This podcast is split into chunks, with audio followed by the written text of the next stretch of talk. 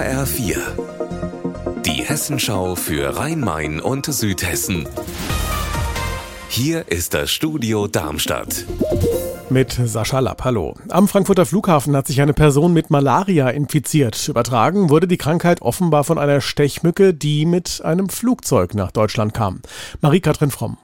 Die Stechmücke hat sich offenbar im Gepäck versteckt, im Koffer oder direkt in der Flugzeugkabine und wurde dann so nach Frankfurt eingeschleppt. Da hat sie dann einen Mitarbeiter am Flughafen gestochen und somit Malaria infiziert. Wie es dem oder der Mitarbeiterin geht, ist nicht bekannt.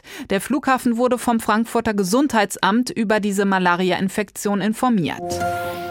Siebeneinhalb Jahre Gefängnis, weil er seine Tochter mit Medikamenten vergiftet hat. Das ist das Urteil gegen einen Mann aus Firnheim. Das 17 Monate alte Kleinkind verstarb vor genau einem Jahr im Klinikum Mannheim und am dortigen Landgericht wurde der 24-Jährige heute wegen Körperverletzung mit Todesfolge verurteilt. Raphael Stübig. Ja, der 24-Jährige lebte von der Kindsmutter getrennt und hat ausgesagt, dass seine Tochter in der Tatnacht unruhig und quengelig war, er aber seine Ruhe haben wollte und deshalb hat er ihr laut seiner Aussage dann ein Antidepressivum in die Babymilch Milch gemischt.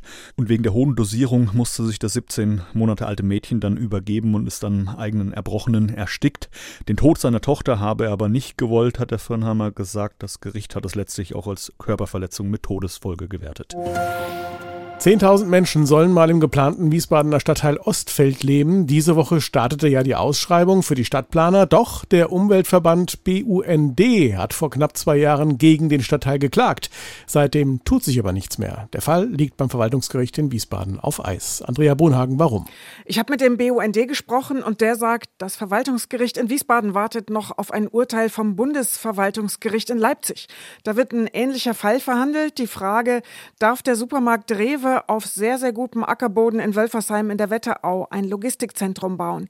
Der BUND sagt, man soll doch alte Militärflächen im Rhein-Main-Gebiet dafür nehmen. Auch im Wiesbadener Ostfeld geht es um sehr, sehr guten Ackerboden. Unser Wetter in Rhein-Main und Südhessen.